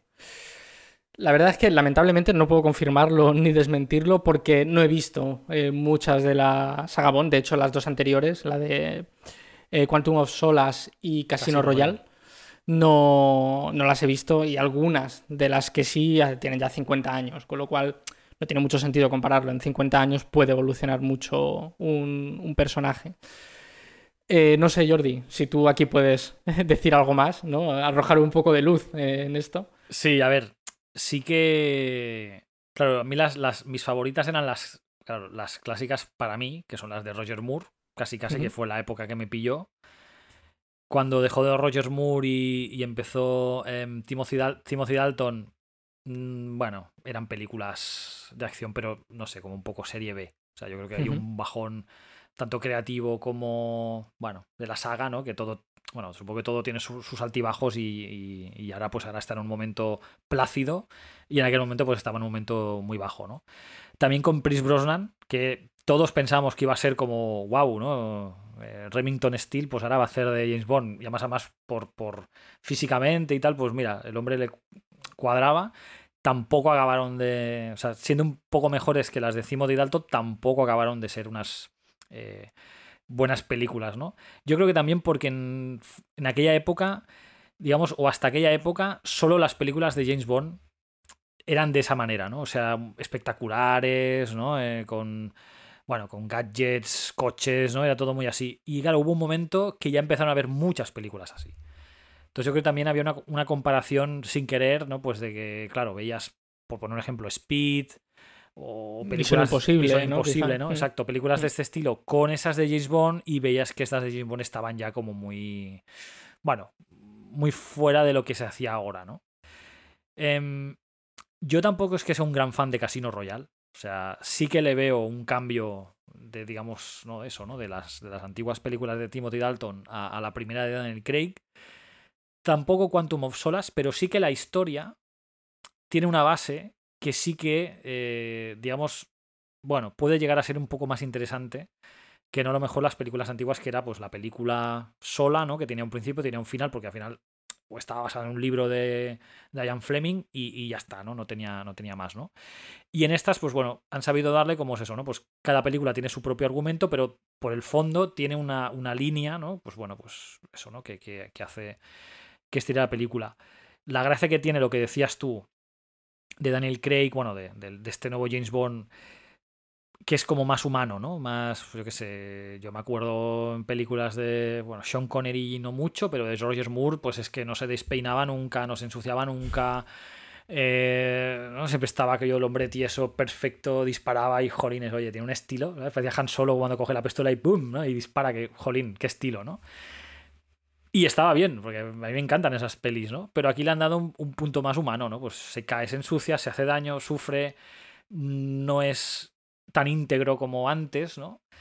Eh, que es un poco como lo que Christopher Nolan hizo con Batman, ¿no? Hasta antes pues eran todo cómics y vale, pues ya está, todo venía de allí y tú te inventas la película y entonces llega Nolan y te lo intenta, bueno, no humanizar, porque al final no deja de ir con un traje y con unos, bueno, no sé, una capa, ¿no? Que eso ya es una cosa que, que no lo verías por la calle, pero, bueno, te explica de dónde viene, ¿no? Y por qué llega a ser Batman, ¿no? En ese sentido. Pues aquí supongo que están intentando hacer algo así. Y en Skyfall eh, yo creo que aquí Méndez fue un poco más allá, porque, bueno, tampoco para desvelar no mucho de, lo que es la trama, pero bueno, el, final, ¿no? El clímax final es como un poco volver a sus orígenes, ¿no? De dónde viene y, tal, y es un poco, ostras, vale, pues nos están enseñando de dónde viene James Bond, porque hasta entonces, pues eso, ¿no? Era el, agente secreto impecablemente vestido, ¿no? Y súper ligón y, tal, y poca cosa más, ¿no? Era como un personaje un poco opaco, ¿no? En ese sentido. Y en este, bueno, eh, sí que de las, últimas, ¿no? Y metiendo a lo mejor también Spectra, para mí Skyfall es la mejor de, esta nueva, bueno, de estas películas con Daniel Craig, podríamos decir. Yo no sé si quizá me falta un poco de, de, contexto del personaje, ¿no? Por lo que comentábamos, de que no haya visto las dos anteriores, ¿no? De Daniel Craig. Pero bueno, al final sí que puedo decir ¿no? Eh, lo que yo he sentido en esta película y es que, bueno, están bien, entretienen, pero no me, no me han entusiasmado. Mm. Eh, a pesar de lo mítico del personaje, que realmente. Mm, o sea, las películas están muy bien, ¿no? Están muy bien hechas, todo, todo lo que quieras, pero bueno, al final es lo que comentabas, ¿no? De, hay cosas que a veces no te llegan, ¿no? Y ya está. Eh, el cine de espionaje, ¿no? De agentes secretos de similar corte, es decir, así con mucha acción y tal. Disfruto como un enano viendo la saga de Jason Bourne, ¿no? Incluso las más recientes de, Kingsman. Pero con Bond es eso. Me falta algo que no sé lo que es para engancharme, ¿no? Eh, sin embargo, creo eso, que Daniel Craig eh, está muy bien escogido. La película está genial.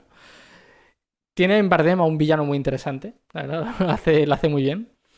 Pero bueno, es eso. A veces pasa, ¿no? Y me entretuvo no me desagradó, pero no me entusiasmó tampoco.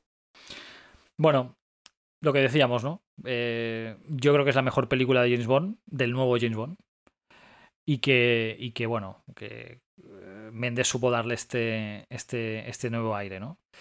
Em, obtuvo dos Oscars a la mejor canción original para Adele y a la mejor edición de sonido. Y, bueno, como ya hemos dicho antes, recaudó 1.108 millones de dólares. La verdad es que fue brutal. Y de hecho se convirtió en la película más taquillera de Sony Pictures y de la saga Bond. O sea que la elección de, de, de Méndez, pues bueno, supongo que tuvo. A nivel de taquilla, ¿no? A nivel de expectativas, pues las cumplió totalmente, ¿no? Sorprendentemente no está disponible en, en streaming, en suscripción. Sí que la tenéis en alquiler en Microsoft, Apple TV y Google Play. O sea que, bueno, no sé si esto cambiará dentro de, poco, porque a pesar de que la produjo Sony Pictures, la franquicia Bond pertenece a la Metro, Goldwyn Mayer, y esta semana ha salido una noticia de que Amazon Correcto. La, ha comprado por 8.500 millones. Mm. Bueno, esto, eso nos arreglaría la vida, ¿eh, Jordi? Una, una mica. Un poquillo, sí, sí. Entonces, bueno, no sé, pero bueno, por otra parte, mira, es posible que tengamos todo el catálogo enorme de 10.000 películas, creo que es de la Metro, en, Amazon Prime. Pero bueno, veremos. Si, si están las de James Bond allí, o sea, si están las 20 y pico pelis que, o 30 y pico pelis que hay ya, eh, guay porque hay, bueno, te recomendaría algunas, vaya, a lo mejor todas no, pero vaya, eh, ya hablaremos. veremos, veremos a ver cómo, cómo acaba eso.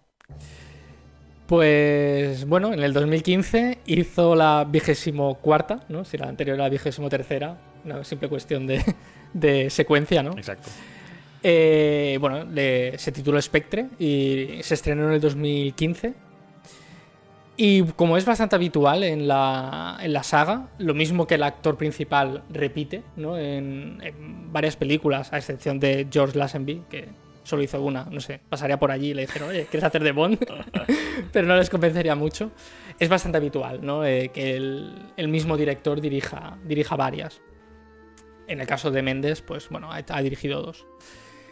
Y yo diría que la tónica de Spectre es más o menos la misma que, que la de Skyfall. Y creo que eso es un punto a favor de Méndez, ¿no? El hecho de eso, de he cogido un personaje, le he dado mi aire y voy a mantenerlo, ¿no? Al menos en las pelis que yo, que yo dirija.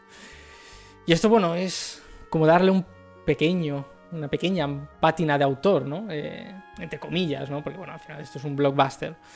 Pero, pero bueno, está bien, ¿no? Es lo que comentabas de Nolan, ¿no? Escoger un personaje mítico y hacerlo tuyo, ¿no? Darle, dar tu visión sobre el personaje. Eh, bueno, en esta ocasión seguimos teniendo a Daniel Craig como Bond y como chicas Bond, ya sabemos lo que esto es un, vamos, es innegociable en una peli de Bond, pues en este caso es Mónica Bellucci y Lea Seydoux. Y como villano eh, tenemos a Christoph Waltz, que la verdad también lo hace, Sí, sí, lo hace muy bien, está genial. Y bueno, Bond recibe un críptico mensaje de- del pasado, ¿no? que le asigna una misión secreta que le llevará primero a México DF durante el Día de los Muertos y luego a Roma, donde conocerá a Lucia Sciarra, interpretada por Bellucci, viuda de un famoso e infame criminal. Bond conseguirá infiltrarse en una reunión secreta, ¿no? donde descubrirá la existencia de esta malvada organización que recibe el nombre de Spectre. En paralelo, en Londres, el director del Centro para la Seguridad Nacional está dispuesto a desmantelar el MI6 y especialmente la iniciativa Doble Cero, a la que pertenece Bond, ¿no? Estos eh, agentes especiales, ¿no? Muy especiales. Con licencia, manera. con licencia para matar. Exacto, y al servicio secreto de, su majestad. Exacto. Eh, bueno, todo se irá complicando y Bond se verá obligado a trabajar al margen del MI6 para desentrañar la realidad que se oculta detrás de, de esta organización criminal eh, llamada Spectre. A ver, mi opinión, pues bueno, pues un poco lo en la misma línea también que la de Skyfall. Es una buena película de acción, buena película de espías, es espectacular, está genial, todo en su sitio, pero lo que decíamos, eh, Bond no va conmigo. No, Bla, bla, bla, bueno, bla, bla, bla. Sí, exacto. Es todo bien, realmente es todo bien, pero bueno, lo que pasa a veces, ¿no? Es. El personaje también te tiene que, que entusiasmar. Sí, sí, claro. Creo que había un, como un consenso, ¿no? De que Skyfall era netamente superior. Yo creo que están a un nivel similar. Las dos son bastante parecidas. Lo que sí que destacaría de, de Spectre, y eso sí que me gustó mucho, fueron los 15 primeros minutos en, en México. Me parecen brutales. No sé, Jordi, si tú coincides en esto. Sí, lo que pasa es que yo, cuando una película empieza así, que, que sí, que, te, que además está todo muy, bueno, pues muy, como muy espectacular, ¿no? Y, y además sin corte, ¿no? Es todo, ostras, muy, muy, bien, muy bien hecho, ¿no? Eh, pero no me lleva a nada. Al final es como muy gratuito, ¿no? Eh, no, bueno, no, no, por eso me gusta más Skyfall, ¿no? Porque creo que como película es, es mucho más redonda, ¿no? Aquí, eh, cuando te presentan Spectra, me falla algo allí, ¿sabes? No, no sé, está todo muy bien y, y Christoph Waltz es espectacular y es su papel, o sea, me parece perfecto que, que sea él el que haga este papel, pero no sé, no sé, esta me dejó un pelín más fría que, que la primera, aunque lo que dices tú, ¿eh? O sea, a nivel, eh, digamos, técnico, todo es igual que la otra, o sea, es espectacular, ¿vale? de una manera espectacular, ¿no? Em, como también te he dicho antes, yo como fan de la saga, encantado que directores de la talla de Méndez se presten a hacer películas de James Bond.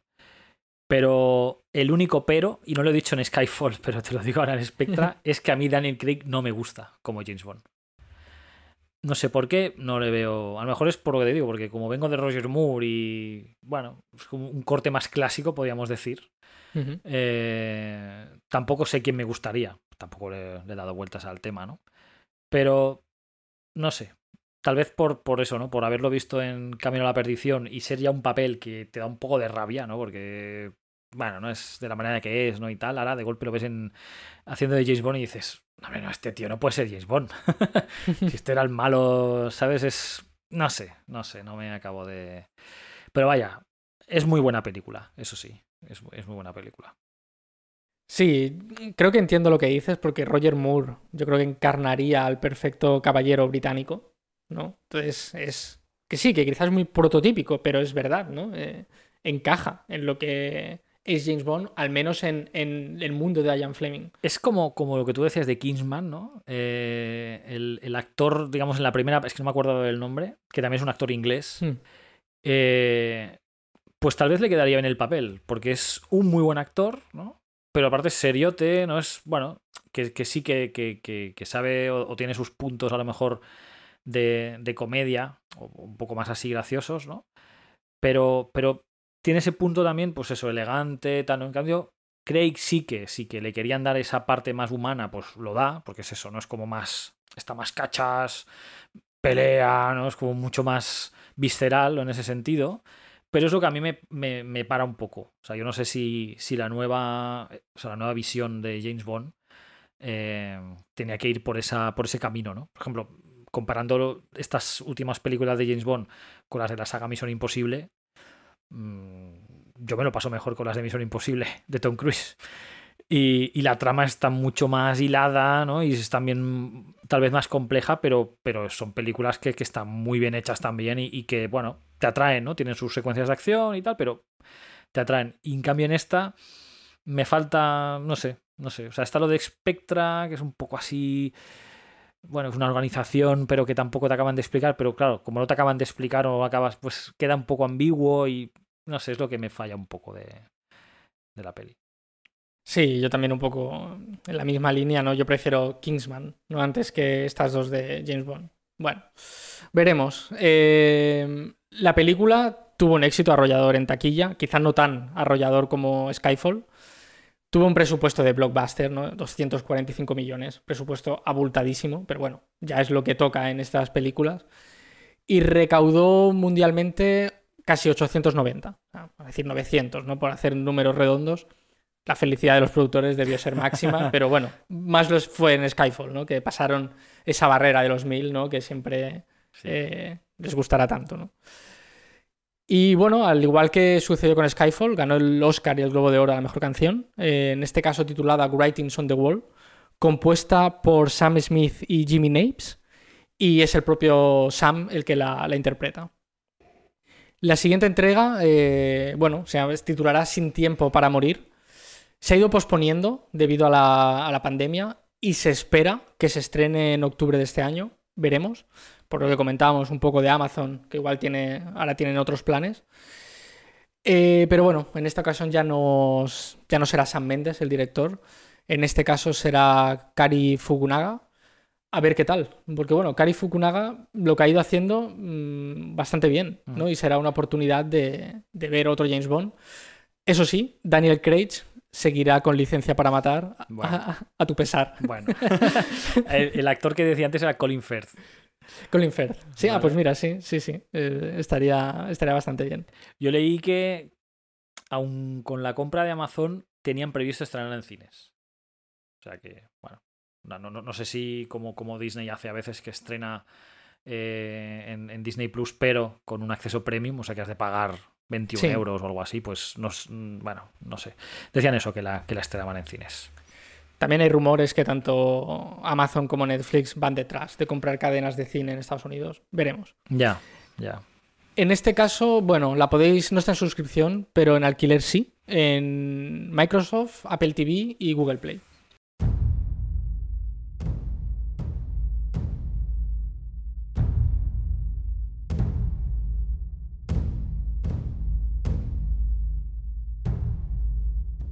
Cuatro años más tarde, eh, Méndez dirigía la película bélica 1917, basada parcialmente en las historias de su abuelo paterno, Alfred Méndez, que él explicaba cuando, cuando era pequeño. Resulta que su abuelo, que es nativo de Trinidad, fue mensajero de los británicos en el frente occidental durante la Primera Guerra Mundial. O sea que es un poco, eh, podríamos decir que los papeles de los chicos que aparecen en la película se basan un poco en, lo que su abuelo hizo ¿no? en, la Primera Guerra Mundial. ¿no?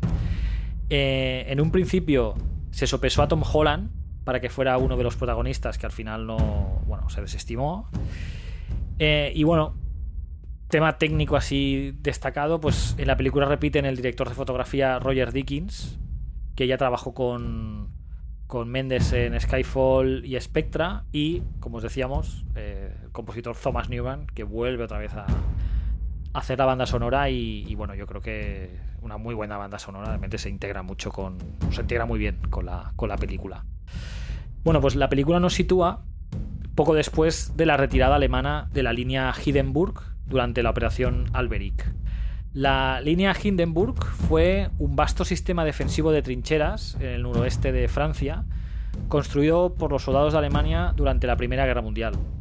La retirada de la línea Hindenburg se realizó en febrero de 1917 y el territorio entre el antiguo frente y el nuevo fue dejado devastado, siguiendo la, política alemana de, tierra quemada. Y de hecho, en el film queda gráficamente patente este detalle, sobre todo cuando, bueno, no os queremos desvelar mucho, pero bueno, cuando los soldados salen a llevar el mensaje y, bueno, van los dos solos por todas esas trincheras y esa parte de allí, bueno, como, como está todo desolado, es bastante, a menos en la película es bastante impactante, ¿no? Em, bueno, pues en la película eh, seguimos a dos jóvenes soldados británicos a los que se les ordena entregar un mensaje que cancela un ataque ofensivo condenado al fracaso, ¿no? Y este mensaje, digamos que es especialmente importante porque eh, uno de esos dos, bueno, porque para uno de esos dos soldados, su hermano está eh, o será parte de ese ataque, ¿no? O sea, si consiguen llegar a entregar ese mensaje y a que se suspenda el ataque, pues bueno, uno de sus hermanos pues posiblemente viva, ¿no? Em, bueno, lo que más destaca de la película son los dos planos secuencia de la misma y que digamos son esas tomas largas que, que vemos sin cortes o que parece que no tienen cortes. también con los efectos especiales que hay ahora, pues bueno, seguramente se pueden hacer milagros casi, ¿no? Pero bueno, el, el corte oficial, ¿no? De entre esos dos cortes, para los que o hayan visto la película o la quieran ver ahora, sucede a la hora y seis minutos, cuando Schofield, que es uno de los dos jóvenes, queda inconsciente y al recuperarse ya ha caído la noche. O sea, vemos como un cambio de, tiempo, una, una, un adelanto en el tiempo, ¿no? Eh, y bueno, si nos fijamos, ese primer corte va de la tarde al anochecer y el segundo va de la noche al amanecer. Para realizar la filmación se utilizaron unos nuevos prototipos de cámaras que para los superentendidos, porque claro, esto yo no sé ni, ni, la, ni sé ver esta cámara, es una cámara que se llama Arri Alexa Mini LF, que sustituía al modelo anterior que era mucho más grande y que no permitía o no hubiera permitido realizar las tomas que vemos con tanta facilidad, ¿no? De hecho, si os fijáis, casi, casi la película, digamos, está rodada con una Steadicam o algo parecido claro, llevar eso a cuestas, pues no sé, ¿no? Lo que pueda durar de largo cada secuencia, que ya sabemos que hay cortes en medio, pero vaya, no, era muy cómodo. Em, casi mayoritariamente, 1917 es una película de exteriores diurnos, donde se nos muestra de una forma consciente cielos nublados y encapotados, ¿no? Eh, curiosamente, se, rodó de una manera esto, todo esto se rodó de, una manera poco habitual. Eh, Posiblemente, gracias al generoso presupuesto y al calendario, cosa que no es muy común, pero que en esta película era bastante holgado ambas cosas, eh, les permitió escoger cuándo rodar. Y, cuando digo cuándo rodar es cuándo estaba el cielo, por decirlo de una manera, ¿no? Eh, listo o, preparado según lo que ellos querían enseñar, ¿no? De ahí el tema del cielo nublado y, y encapotado, ¿no? Y de hecho lo hicieron al revés. O sea, los cineastas localizaban y planteaban eh, los recorridos de los personajes para los planos secuencia y después el departamento de arte construía los metros necesarios de trincheras, cuevas, ¿no? O sea, es como dónde quiero rodarlo para que quede bien y después aquí me, construís el set, ¿no? Un poco así, ¿no? No al revés, ¿no? La consecuencia de, decidir rodar la película en, en, el plano secuencia es que proporciona una puesta en escena muy fluida, que de hecho nos sitúa dentro del conflicto como a los soldados que, que protagonizan la película. Y digamos, en un punto, desde el punto de vista técnico, los resultados son brillantes. O sea, eh, creo que es el gran qué de la película, ¿no? O sea, bueno, ya hablaremos más adelante de otras cosas, pero creo que eh, fue de lo que más destacó, eh, al menos en su momento. Sí, yo antes de hablar de, la película en sí, me gustaría hacer un símil. Antes comentabas un poco aquello de que a los directores les gusta a veces hacer una peli reivindicativa, una peli más pequeña, más personal, ¿no? Y esto, digamos, quería hacer un símil con, con Cuarón y Gravity.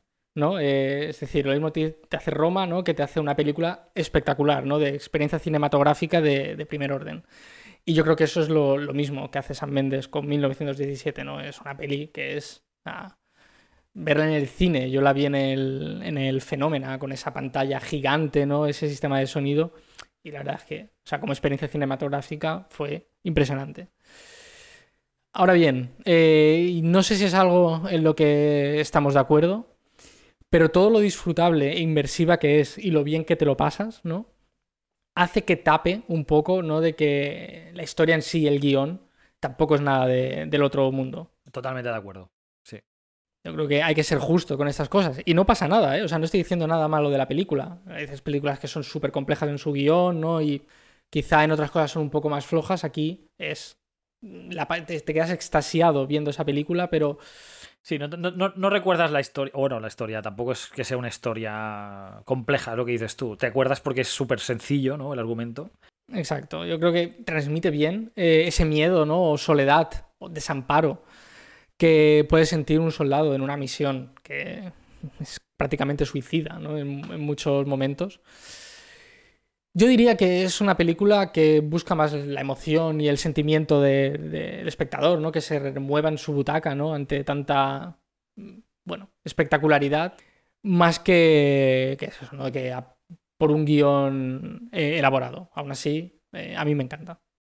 Sí, yo también pensaba lo mismo y, no sé si elegir hacer esto, o sea, el tema del plano secuencia, que ya lo hace en, en Spectra, o sea, de hecho, en su película anterior ya el inicio de la peli ya es un poco así. Y aquí como que lo alarga ¿no? mucho más y, es toda la película casi, un plano secuencia, ¿no? Casi. Y, y no sé por qué necesitaba hacerlo así.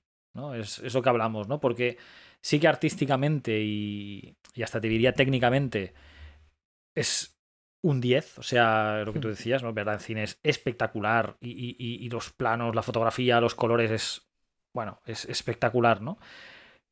Pero claro, el, hacerlo en un plano secuencia te limita el, explicar la historia. Porque de entrada solo tienes un punto de vista, que es el de los eh, dos soldados, ¿no? Que está bien, pero a ver, no pasa nada. Pero te, dejas muchos detalles, ¿no? Tal vez sin, sin, sin ver, ¿no? O, sin entender, ¿no?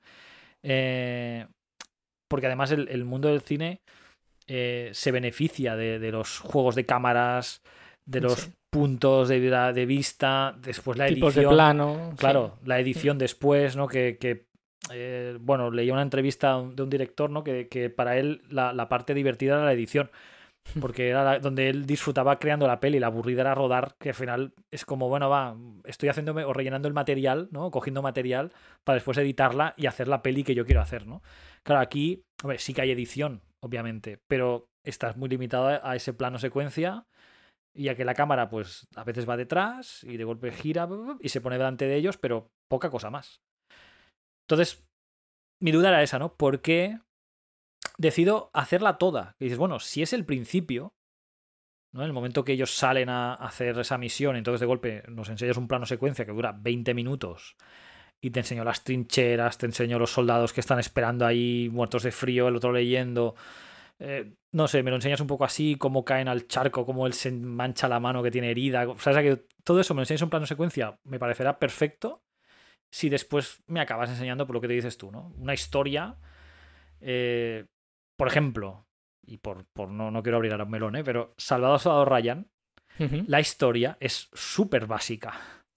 Sí. Que es un grupo de soldados que van a buscar al Ryan.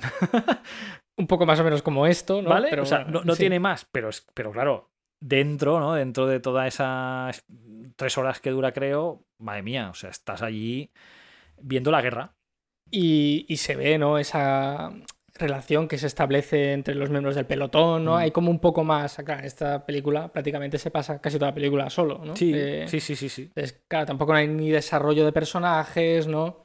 Es como lo que comentábamos un poco antes, de que yo cuando salí del cine salí extasiado, o sea, encantado. No, pero es normal. Pero, es normal. Claro, pero con el paso del tiempo, ¿no? Es una película que se me ha ido cayendo un poquillo, ¿no? Por, por eso me parece demasiado básica, ¿no? En, en- en su historia. Mm, bueno, eh, de hecho, incluso cuando hice mi top Méndez, ¿no? De las tres, ¿no? En el, se quedó fuera, Mm. ¿no? Entonces, es totalmente disfrutable, pero es lo que dices. Yo creo que como experiencia cinematográfica, genial, eh, lo del plano secuencia, porque, claro, vi- visto en, el- en un cine o en una pantalla espectacular es muy llamativo, Sí, sí. pero claro, eh, sacrificas otras muchas cosas. Bueno, es un poco como cuando. O sea, ahora si, echas la- si echamos la vista atrás, porque 1917 ya es la última película, digamos, que vamos a hablar de, de Méndez. Si echas la vista atrás, yo cojo un lugar donde quedarte, que no tiene nada técnicamente loable. ¿no? Excepto la secuencia del carrito, que eso pff, no tiene más. Pero bueno. Pero en cambio, a nivel de guion y a nivel de historia, te atrapa Sí. y, y te, te hace que la disfrutes, ¿no? Entonces, ese buen rollo que te da al verla, pues te hace recordarla y, y que, y que tengas ganas de volver a verla, ¿no? En cambio, en 1917 me pasa como a ti. O sea, lo has descrito muy bien eso de que se te cae. Hmm. O sea, está allí y, y, ostras, y la recuerdas porque, porque te gustó ¿no? la experiencia, pero te gustó la experiencia en el cine. No, no la película en sí, porque la historia te atrajera, ¿no? O porque, no sé, ¿no? Como, como volviendo a Sábado Sábado Ryan, ¿no? Porque, bueno, porque el principio de la película de Sábado Sábado Ryan es una cosa fuera de lo normal y ese final, ¿no? Esos 40 minutos finales son otra cosa fuera de lo normal. O sea, es como, bueno, es un, es un peliculón en mayúsculas, ¿no? Y esta, bueno, la puedes enseñar en una escuela de cine. Mira, mira, ¿veis? Plano secuencia. Mira qué hicieron aquí para que Hmm. pareciera que no cortaban. No. Como, como técnicamente, oye, impresionante, ¿no? La fotografía, el color, los- bueno, la ambientación, ¿no? Toda la producción es brutal. Pero ya está. Sí. O sea, la historia pff, es- no tiene mucho más. como se suele decir despectivamente, cabe en una servilleta. Sí, sí. ¿no? Eh, Muy bonita. Sí, sí. Muy, muy colorida, ¿no? Lo, lo del guion, quiero Pero- decir, no la historia. eh, No, no, sí. no. Sí, sí, sí, sí. Ah, bueno. Hmm. Vale, ya te entiendo. Bueno, a ver, lo que hablamos. En cualquier caso, verla en el cine, si se volviera a reponer, eh, como decías tú, en los fenómenos de Barcelona o en cualquier cine que haya en vuestra ciudad que, que esté bien, pues hombre, eh, merecería la pena entonces sí que ir a verla. O sea, Sí. no- no- en ese momento sí, ¿no? Eh, suerte que está en- disponible en suscripción en Prime Video. O sea, si alguno no puede ir al cine, pero tiene una pantalla de estas de 65 pulgadas, ¿no? Una tele de estas, pues bueno, también puede resultar interesante, interesante verla. Pues sí, y para ir acabando el bloque de San Méndez, ¿no? Antes de ir a, a las recomendaciones. Antes he hecho un símil con Cuarón, ¿vale? Tampoco, o sea, quizá hay gente que puede pensar, es casual. Bueno, como fue un director que tratamos hace poco, ¿no? Y lo tengo muy fresco. He visto como que son carreras que tienen eh, cierta similitud, ¿no? Por ejemplo, han participado en grandes superproducciones. Cuarón en Harry Potter, eh, Méndez en James Bond, ¿no? O sea, dos grandes eh, Sí, sagas. sagas. Han ganado Oscars a Mejor Director. Pero también han tenido eh, ese tiempo y ese espacio para hacer películas más intimistas, ¿no? caso de Cuarón, Roma. eh, o en el caso de, de Méndez, Un lugar donde quedarse, o incluso American Beauty. Eh, bueno, Méndez demostró eh, desde su increíble ópera prima que iba a ser un gran director, ¿no? Alguien que es capaz, ¿no? En su primer largometraje, digamos, cinematográfico, hacer American Beauty. Bueno, puede pasar, ¿no? Que luego se caiga por el camino, pero eh, no sucedió. Además, lo reafirma con su segunda película, que siempre dicen que es la más difícil, ¿no? La primera, si fallas, pues bueno, la segunda es la capacidad de redención, ¿no? Eh, o, o que se te acabe la carrera, ¿no? Y si la primera era muy buena, ¿no? La segunda es, bueno, te tienes que reafirmar en que eres un gran director. Y evidentemente, con Camino a la Perdición, eh, vamos, o sea, reafirmó lo que iba a ser después. Yo creo que Méndez, película floja, no tiene. O sea, te pueden, me pueden gustar menos las de Bond, Pero bueno, es más por el personaje que por otra cosa, no porque estén mal hechas o diga, uff, vaya desastre, ¿no? No, no. Eh, lo mismo, por ejemplo, que el caso de Catherine Bigelow, ¿no? Sí que habíamos encontrado alguna, o incluso en, en Ridley Scott, ¿no? Que dijimos, ostras, Ridley, ¿qué te pasó aquí, no? Bueno, el, el descanso del guerrero que decíamos. sí, lo que pasa es que descansó demasiado, ¿no? No, era, Bueno. claro, no es una peli pequeña, sino es una peli mala, ¿no? Ya, ya. Aquí no, la verdad es que Méndez para mí no tiene película mala. Y yo creo que estoy convencidísimo de que va a seguir dando grandes películas y espero con bastantes ganas su, su siguiente título. También, como comentario así final, es que no lo veo un director encasillado en los temas que le interesan. Sí que es verdad que hay una cierta recurrencia, ¿no? Con la pregunta esta de mm, ¿eres feliz, ¿no? Como estás viviendo, ¿no? Eh, ¿Te persigue tus sueños, ¿no? Como Revolutionary Road, todo esto. Es quizá el único tema que es un poco más recurrente en su filmografía, pero se ha atrevido a tocar diferentes géneros, eh, incluso eso, eh, dirigir blockbusters como James Bond, que es algo que a priori parecía que no pudiera estar como muy interesado, ¿no? Mm. De hecho, quizá yo creo que ahí Craig tuvo bastante, bastante mano.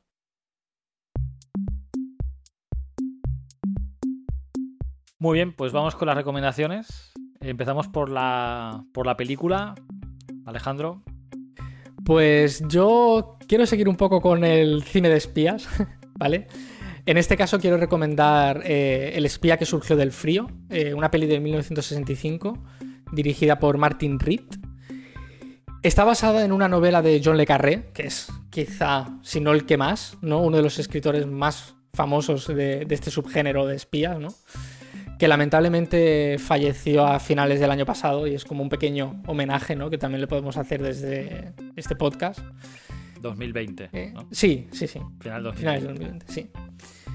Eh, En esta película, ambientada en la Guerra Fría, seguimos a Alec Leamas, interpretado por Richard Barton, un espía ya entrado en, en años, ¿vale? Pero que él no quiere dejar de hacer trabajo de campo, no quiere que lo pongan detrás de un escritorio en trabajo de oficina.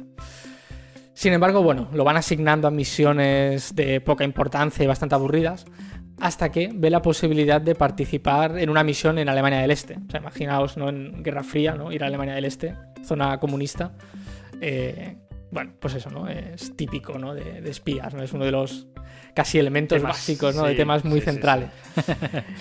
Y bueno, tiene que infiltrarse allí en esos círculos de espionajes de la región, ideando un plan que le dé credibilidad a, a su persona, ¿no? No cuento mucho más porque en este tipo de películas, cuanto menos sepáis, mejor. Sí. Pero es una grandísima película de espías y además la, la tenéis en filming. Pues tiene muy buena pinta, ¿eh? la verdad es que sí. Vale, pues yo os recomiendo una serie y siguiendo la estela de Roma de Alfonso Cuarón, cuando hablamos en, bueno, en el episodio sobre, sobre Cuarón, en Netflix está disponible un cómo se hizo, un, un tanto distinto que se llama Camino a Roma.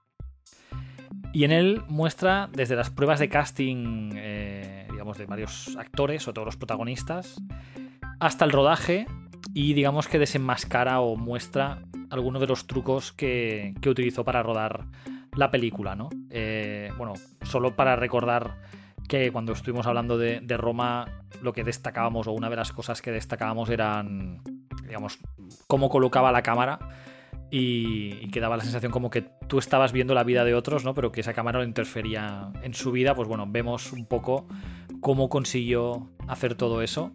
Y, y bueno, aunque no deja de ser un cómo se hizo, ¿vale? No es el típico cómo se hizo. Eh, está, está, está muy bien, vaya, tiene... Es, es curioso, ¿no? Y ya te digo, recomendado para los que se quedaron prendados de Roma, como yo, que por eso lo vi. y, y nada, quieran conocer los entresijos de la película. Está disponible en Netflix. Aquí sí que lo hicieron bien, no pusieron camino a la Roma. No, Aquí lo hicieron bien, camino a Roma. sí, sí, sí, no. Pues yo voy a recomendar una miniserie en este caso. Y bueno, si no queríais cine de espías y yo le carré, pues tomad dos tazas. Porque de hecho quería recomendar eh, La chica del tambor. ¿Vale? Una producción británica, pero dirigida por el magnífico director de, de All Boy, eh, Park Chan-wook. ¿Vale? Es curioso, ¿no? Eh, está, ¿no? Que, bueno, un director coreano, ¿no? Venga a dirigir a, al Reino Unido, no a Estados Unidos, que es algo más común. Eh, en esta ocasión, en lugar de situarnos en la Guerra Fría, nos trasladamos a los años 70 tras la masacre en las Olimpiadas de Múnich y durante los años más activos del terrorismo palestino. Bueno, si no lo recordáis, en las Olimpiadas de Múnich hubo un atentado ¿no? en el que murieron eh, deportistas judíos ¿no? por este grupo terrorista palestino. Y bueno, eh, en la peli vemos el Mossad, que es el servicio de inteligencia israelí, decide poner en marcha un audaz plan, que al principio parece, dices, bueno, no parece muy elaborado, pero la verdad es que al final vemos viendo cómo está hecho y está muy bien, que consiste en hacerse con los servicios de Charlie, una hermosa actriz interpretada por Florence Pugh, y lo hace genial. Es una actriz bastante bohemia y con escaso recorrido, no, es muy prometedora, ¿vale?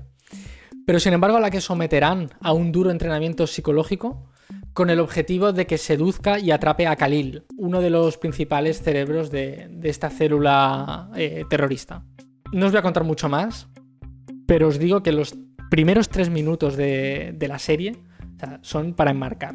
es, ves esos tres primeros minutos y ya es en plan, ya está, ya compro la serie entera y te mete, ¿no? Porque es, es genial. Eh, además la tenéis disponible en Movistar Plus, así que os lo pasaréis genial. Aparte que son seis capítulos, ¿no? De, una hora. Muy, muy disfrutable. Muy bien. Pues muy interesante, ya vas curioso lo que dices tú, que un director coreano ¿no?